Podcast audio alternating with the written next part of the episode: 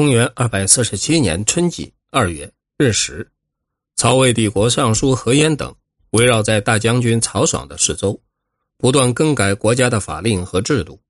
太尉蒋济上书曹魏皇帝曹芳，说：“从前舜帝辅佐尧帝的时候，特别禁止官员们结成党羽；周公辅佐成王，特别注意某些人集结在一起，包围君王。国家的法令制度，只有世界上最智慧最高的人才才能建立，永垂后世。一群中等、低等才智的普通官员，怎么有能力改变呢？”不但对治理国家没有贡献，而且恰恰足以伤害人民。我建议应告诫文武百官，个人严守个人的岗位，按部就班做事，才可感动上天，祥和之气才可以降临。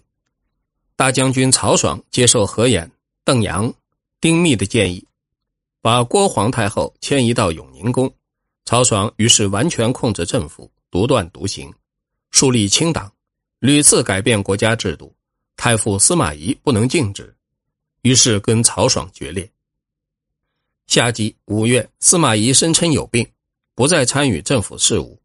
公元二百四十八年，大将军曹爽骄傲奢侈，重情任性，毫无限度，饮食衣服跟皇帝一样。上方的稀世珍宝充满了家宅，又暗中把魏明帝曹睿的歌女舞女带回家中作乐，构筑地下室。四周全是雕刻的花纹，时常跟他的亲信何晏在其中纵酒欢宴。老弟曹毅深感忧虑，几次向老哥流泪规劝，曹爽完全不搭理。曹爽兄弟经常聚集在一起出游。大司农沛国人桓范告诉他：“你们曹家兄弟总揽中央大权，又手握重兵，不应该一起离开岗位。万一发生变化。”有人关闭城门，岂能再进来？曹爽冷笑说：“谁敢？”最初，清河国跟平原国发生边界纠纷，八年之久不能解决。冀州刺史孙礼要求天府找出魏明帝曹睿封平原王时的地图作为标准。曹爽偏袒清河国，坚持地图不能作为证据。孙礼上书反复说明，措辞刚直强烈。曹爽暴跳如雷，指控孙礼心怀怨恨，判处孙礼五年有期徒刑，但暂时缓刑。不久，再任命孙礼当并州刺史。曹爽偏袒清河国，坚持地图不能作为证据。孙礼上书反复说明，措辞刚直强烈。曹爽暴跳如雷，指控孙礼心怀怨恨。判处孙礼五年有期徒刑，但暂时缓刑。不久，再任命孙礼当并州刺史。孙礼前往觐见太傅司马懿，满面怒容，沉默不语。司马懿说：“你是嫌并州太小，还是对分界的事情不平啊？”孙礼说：“先生说话怎么这样离谱？我虽然没有才能，岂会为官位的事情和从前的事情烦恼？我认为先生可比伊尹。”姜子牙辅佐帝国皇家，上报先帝托孤，下见万世勋业。而今国家已现危境，人心激动。我不高兴的原因就在此，不禁涕泪交流。司马懿说：“不要伤心，我们要忍受别人不能忍受的事。”冬季，河南尹李胜出任荆州刺史，向司马懿辞行。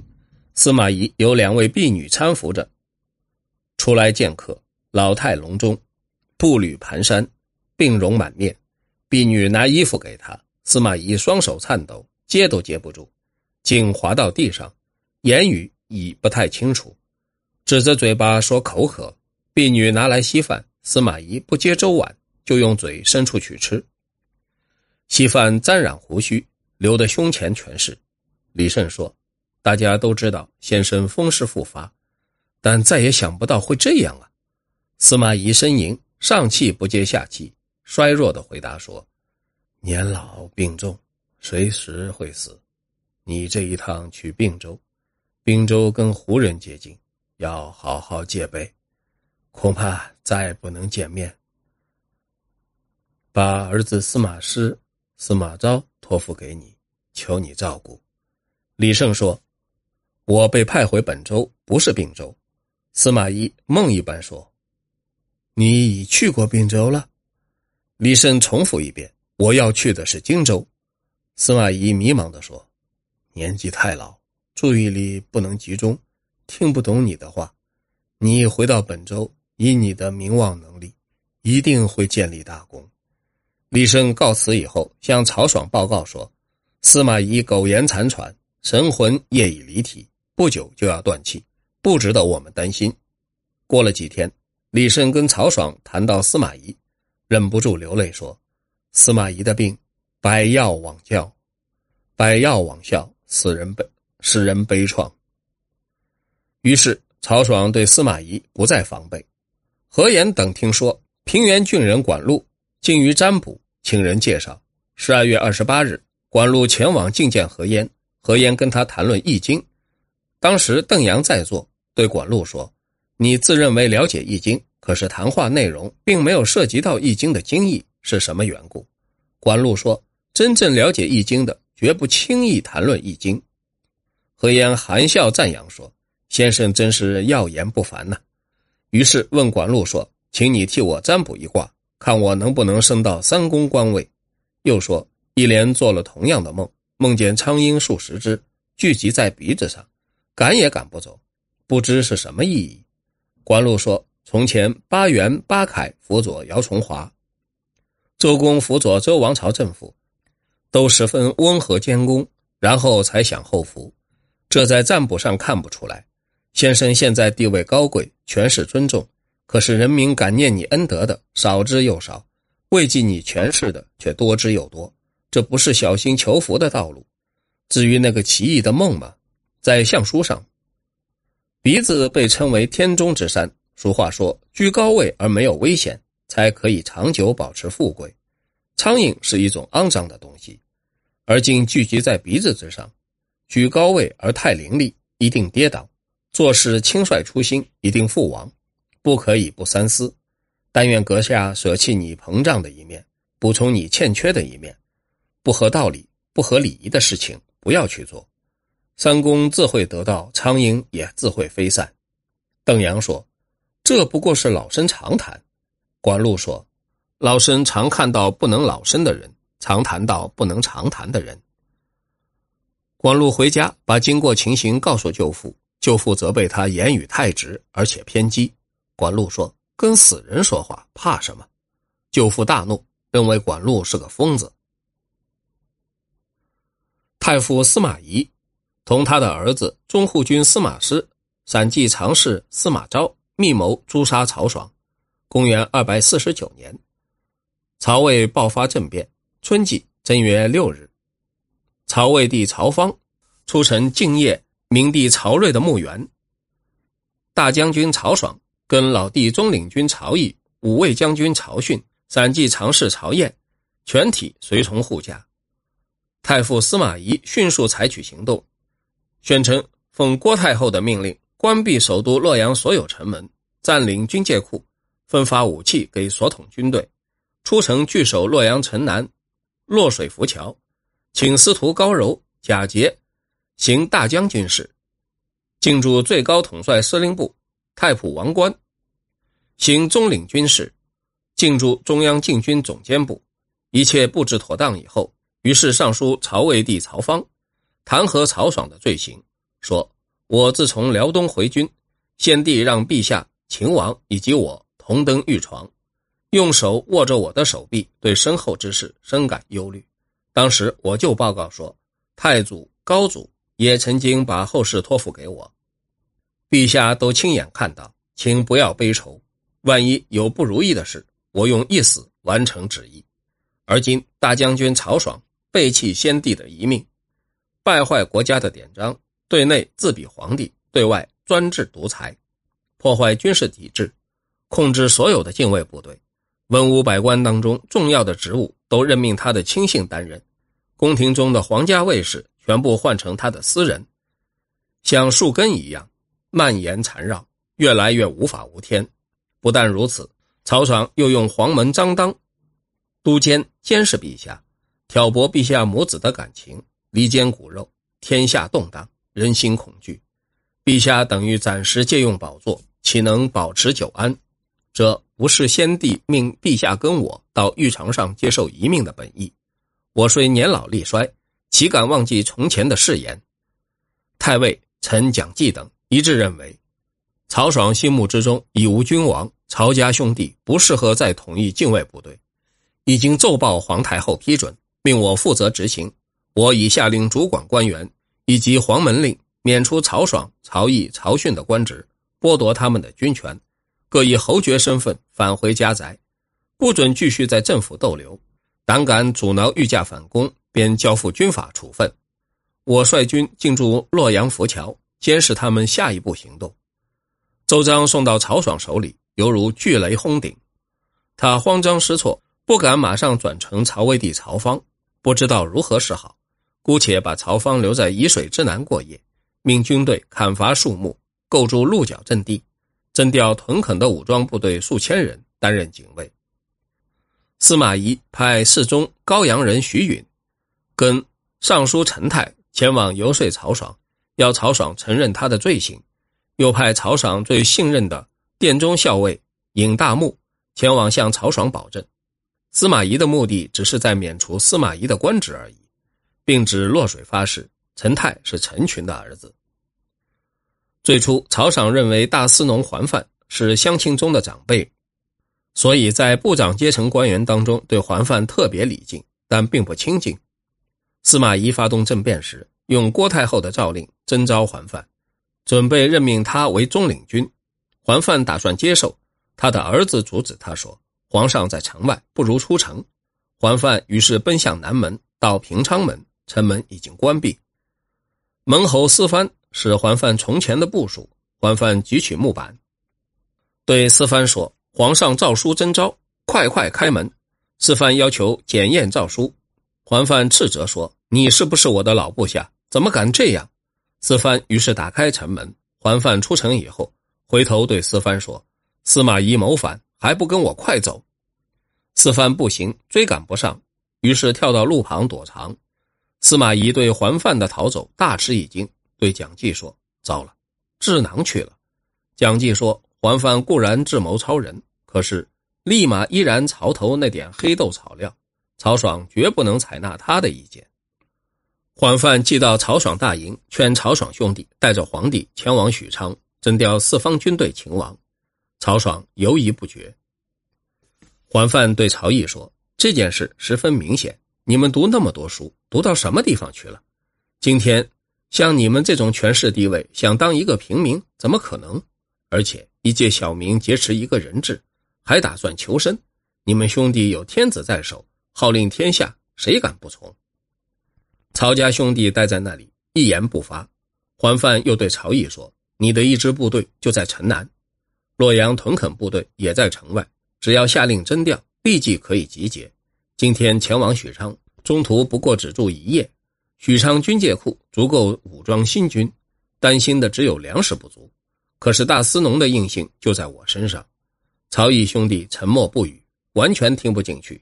从初夜到天亮，曹爽把刀掷到地上，说：“不当官没有关系，仍然可以当一个富家翁嘛。”桓范见势不能挽救，放声大哭：“曹真一代英雄，生你们兄弟一群蠢猪啊！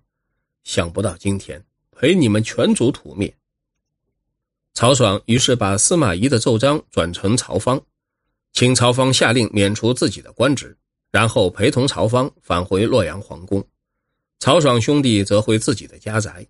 司马懿派洛阳地方官员以及士卒包围曹家，在四角建立高楼，叫人在高楼上监视曹爽兄弟的行动。曹爽带着弹弓到后花园走动，楼上士卒就高声大喊。前任最高统帅东南行走。曹爽忧愁烦闷，束手无策。正月十日，主管官员称，主管官员奏称，黄门张当私自挑选宫中美女献给曹爽，可能有奸诈阴谋，于是逮捕张当，交付廷尉调查审讯。张当在口供当中承认，曹爽跟尚书何晏、邓阳、丁密、四弟校尉毕轨。荆州刺史李胜等阴谋叛变，准备在三月中旬发动，于是逮捕曹爽、曹毅、曹训、何晏、邓阳、丁密、毕轨、李胜以及桓范，收押监狱。上书皇帝弹劾他们大逆不道，跟张当同时斩首，并斩杀三族。最初曹爽出城的时候，司马鲁之在最高统帅部留守，得到政变消息，率骑兵部队砍开荆门，投奔曹爽。后来曹爽免职，解下印信，要出门的时候，主簿杨忠阻止说：“你手中有天子，又有军权，为什么全部抛掉，前往刑场？”现在有关单位奏请逮捕鲁之、杨宗治罪。太傅司马懿说：“人各为其主，赦免他们吧。”不久，任命鲁之当御史中丞，杨宗当尚书郎。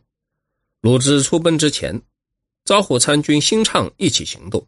辛畅是辛毗的儿子，辛畅的姐姐辛宪英是太常杨整的妻子。辛畅跟姐姐商议，天子在城外，司马懿紧闭城门，传言说将对国家不利，会不会如此？辛宪英说：“我的推测是，司马懿这么做不过是为了诛杀曹爽。”辛畅说：“会不会成功？”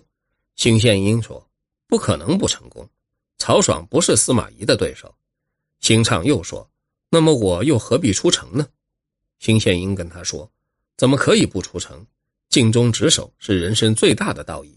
一个陷在困境中的陌生人，我们还要伸出援手，做人家的部署而不尽忠职守，可是一件最大的不祥。不过普通的部署应尽到的责任，轻信的部署应献出生命。你应该看看大家是怎么做的。”辛畅于是出奔城外。等到政变结束，辛畅叹息说：“我要不是跟姐姐商量，可能大义有亏。”之前，朝上原聘王审跟泰山郡人杨户。王审劝杨户接受官位，杨户说：“委身去侍奉别人，谈何容易？”王审于是单独应征。曹爽失败，王审因当过司马懿部属的缘故，得以免除诛杀。王审对杨户说：“我不会忘记你讲过的那句话。”杨虎说：“这件事我当初并没有想到。曹爽的堂弟曹文书的妻子夏侯令女早就守寡，而膝下又没有子女。老爹夏侯问宁打算叫她再嫁。夏侯令女用刀割掉自己两个耳朵，表明拒绝的决心。平常依靠曹爽，曹爽既死，他家人上书政府，声称跟曹爽家断绝姻亲关系，把夏侯令女强迫迎接回家。”旧事重提，要她再嫁。夏侯令女暗中进入寝室，用刀割下自己的鼻子。家人惊骇怜惜，对她说：“人生在世，好像一粒清晨落到微弱的小草上面，何必自己这么苛待自己？而且丈夫家已全屠灭，一个人都没有留下，你又为谁守节？”夏侯令女说：“有爱心的人不因为对方的盛衰改变态度，有一行的人。”不因对方的存亡改变心意。曹家从前鼎盛之时，我还要守节；而今衰亡，我怎么忍心抛弃？这种禽兽行径，我不能做。司马懿得到消息，顿起敬意，任凭他领养孩子，做曹家的后裔。何晏等正当权时，自以为盖世俊杰，没有一个能比得上他。陈军对当时的名人做一系列的评价，说因为思虑深远。所以能了解天下大事，夏侯玄是这种人，因为洞察人生，所以能完成天下大业；司马师是这种人，因为出神入化，所以不费力气就可以急如闪电，不用走路就可以悠然抵达。我听到过这种形容，但还没有遇到过这种人。他认为他是这种人。选部郎刘陶是刘烨的儿子，自幼能言善辩。邓阳之辈称赞他可比伊尹、姜子牙。刘陶曾经对傅玄说：“孔丘算不上是什么圣人，我怎么知道？智慧之士面对一群余力，就跟手掌里玩一团泥巴一样，能把大家玩得团团转。孔丘竟不能掌控天下，甚什么的甚？”傅玄不做回答，只告诉他：“天下之事变化无常。